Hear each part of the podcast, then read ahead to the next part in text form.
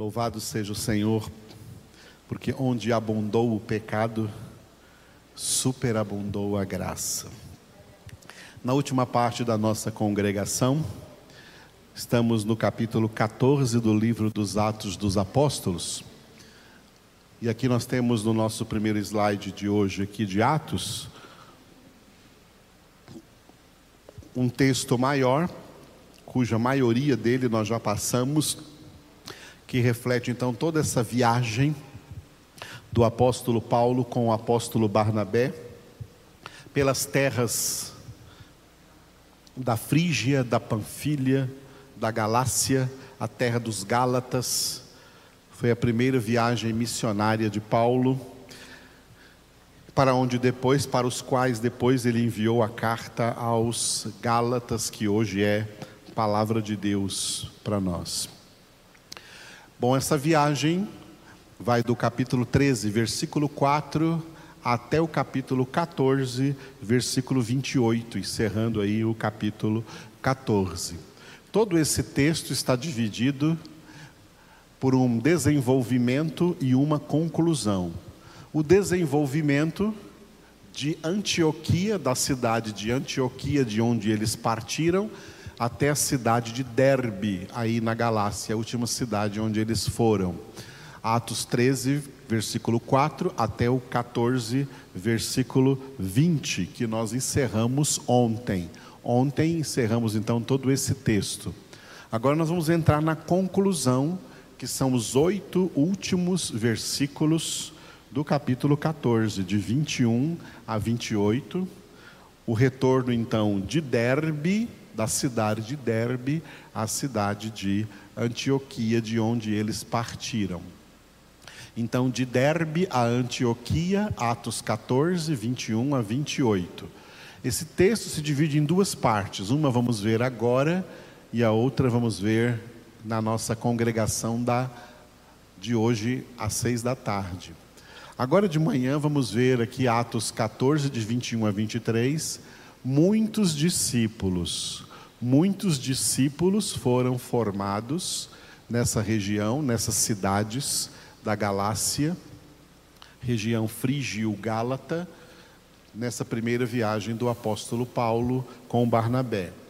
E depois, então, à noite, veremos os últimos versículos do capítulo 14, 24 a 28, o retorno à Antioquia da Síria, de onde eles haviam sido enviados.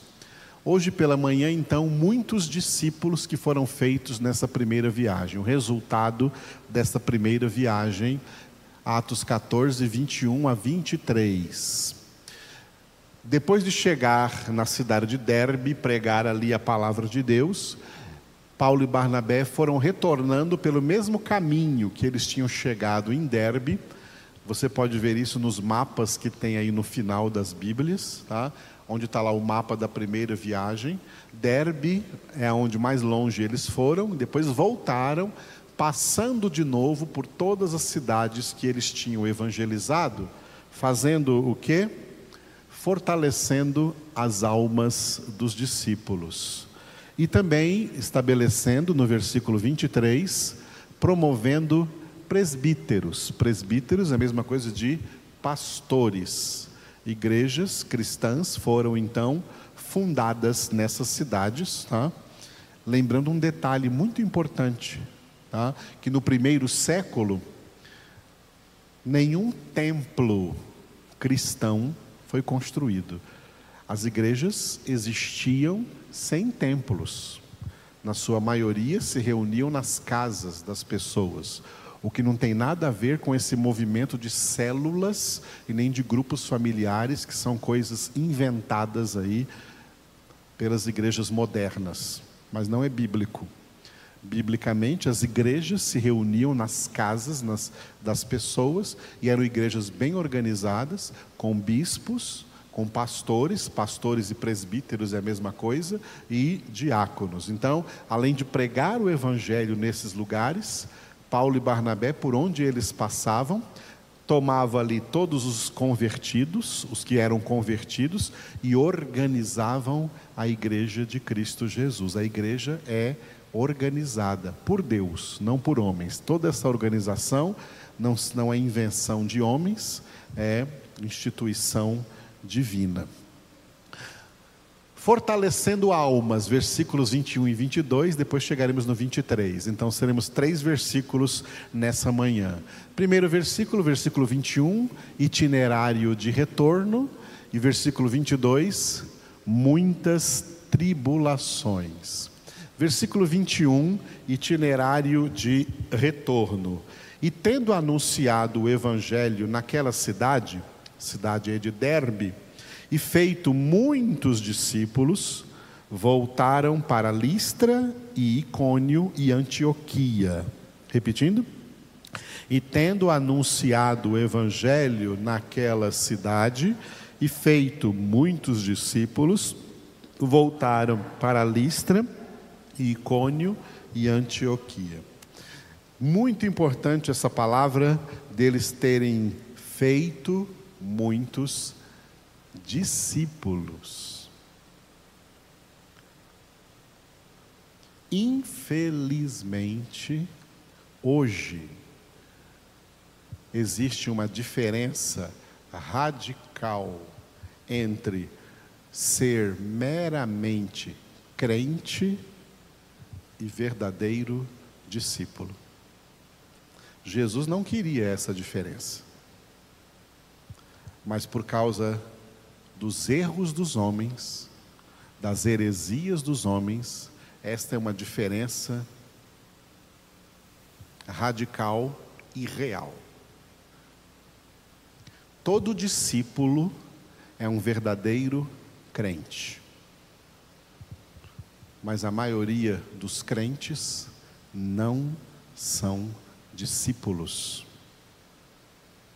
São meros crentes. Cristo é apenas uma crendice para eles. Apenas um misticismo, um sincretismo, uma ramificação religiosa. Mas na vida desses crentes não se nota nenhuma transformação. E pelo contrário, se nota deformação e não transformação porque não são discípulos. Discípulos são pessoas formadas. Isso é o que significa a palavra discípulos. São pessoas formadas. A palavra discípulo aparece lá no Antigo Testamento, em Isaías capítulo 50, versículo 4, e às vezes em português, eles foram essa palavra foi traduzida por eruditos. O Senhor Deus me deu uma língua de eruditos, uma língua de discípulos, para que eu possa levar uma boa palavra ao cansado. Cada manhã Ele desperta os meus ouvidos para que eu ouça como os discípulos, para que eu ouça como os eruditos, gente que tem erudição, gente que tem conhecimento. A maioria dos crentes de hoje não são discípulos porque eles não têm conhecimento eles não querem ter conhecimento e eles têm raiva de quem tem conhecimento. Eles acham que o conhecimento é desnecessário, que não precisa de conhecimento, e chamam o conhecimento de lei, que a lei mata. Chamam o conhecimento de letra, que a letra mata. O espírito é que vivifica. Mas nós acabamos de ver Jesus dizendo em João 16, 13, que o, o ministério do Espírito Santo é nos guiar a toda a verdade, a todo o conhecimento da palavra de Deus. Jesus não mandou fazer esse tipo de crentes que tem hoje por aí. Jesus mandou fazer discípulos. Mateus 28, 19 e 20. Fazei discípulos, ensinando-os a guardar tudo quanto eu vos tenho ordenado. Hoje é uma diferença. Então, isso é importante para você entender. Não vá pensando que todo mundo que é crente por aí vai estar no céu, não. A maioria vai tudo para o inferno. Já tem muitos no inferno. No céu só entram os discípulos de Cristo, porque os discípulos são verdadeiros seguidores de Cristo, verdadeiros seguidores da palavra. O apóstolo Paulo disse que ele, sendo homem sábio, ele não dá murros, golpes no ar, não, ele dá golpes certeiros para acertar. E desde a sua primeira viagem missionária, ele não passou por aí fazendo meros crentes. Ele passou por cada uma dessas viagens, desde essa primeira e as outras que veremos aqui no livro dos Atos, fazendo discípulos de Jesus. Fazendo discípulos de Jesus. Esse é o meu ministério, eu faço discípulos de Jesus. Coisa que a maioria dos crentes não querem ser. Não lhes interessa isso porque só quem se interessa por isso são os poucos escolhidos que vão morar na glória. São os que são guiados pelo conselho de Deus e serão recebidos na glória. Paulo e Barnabé passaram por essas cidades, olha o versículo 21, fazendo muitos discípulos. Versículo 22 fortalecendo a alma dos discípulos exortando-os a permanecer firmes na fé e mostrando que através de muitas tribulações nos importa entrar no reino de Deus. Repetindo, fortalecendo a alma dos discípulos, exortando-os a permanecer firmes na fé e mostrando que através de muitas tribulações nos importa entrar no reino de Deus. Esse versículo nós demos o título de muitas tribulações. Nós temos que enfrentar na terra muitas tribulações, muita perseguição, muita adversidade, porque a terra para nós, filhos de Deus, é o campo do inimigo. E nós aqui, como discípulos do Senhor, temos que ter nossas almas fortalecidas. Nós fomos salvos para ser fortes. Não fomos salvos para continuar sendo como éramos antes da conversão. Éramos fracos. Agora, em Cristo Jesus, nós temos que ser fortes, temos que ser fortalecidos. João diz o segredo lá em 1 João capítulo 2, quando ele fala aos jovens daquela época: Vós sois fortes, por quê? Porque a palavra de Deus permanece em vós e tem desvencido o maligno. Por isso Jesus disse em João 15, né? se permanecerdes em mim e as minhas palavras permanecerem em vós. Tá? Permanecer em vós. Por isso que Paulo usa também aqui o verbo permanecer, exortando-os a permanecer firmes na fé. E eu volto a citar 1 João, que disse: Porque esta é a vitória que vence o mundo, a nossa fé. Fé que vem por meio da palavra de Deus e edifica as nossas vidas e fortalece as nossas almas. Agora, olha a ordem da viagem de Paulo e Barnabé. Na viagem de ida, eles foram pregando o Evangelho e fazendo discípulos. Na viagem de volta, eles vieram fortalecendo as almas dos discípulos que foram convertidos. O trabalho completo, tá? O trabalho completo. Ou seja, evangelizar pessoas e fortalecer as almas dessas pessoas no conhecimento da palavra, transformando-as em discípulos, dando a essas pessoas verdadeira formação cristã. Hoje nós podemos, infelizmente, dizer: crente não tem formação cristã. Verdadeiros discípulos têm, são crentes com verdadeira formação cristã, formados na palavra de Deus. Essa é a vontade do Senhor. Aleluia. E o último versículo que vamos ver hoje é o 23, promovendo presbíteros e promovendo-lhes em cada igreja a eleição de presbíteros, depois de orar com jejuns, os encomendaram ao Senhor em quem haviam crido. Repetindo? E promovendo-lhes em cada igreja a eleição de presbíteros, depois de orar com jejuns, os encomendaram ao Senhor em quem haviam crido. Bom, todas as pessoas que foram convertidas a Cristo, formadas em discípulos de Cristo e fortalecidas na pregação do Evangelho, essas pessoas formaram o que? Grupos aí em cada uma dessas cidades, né, da igreja de Cristo Jesus.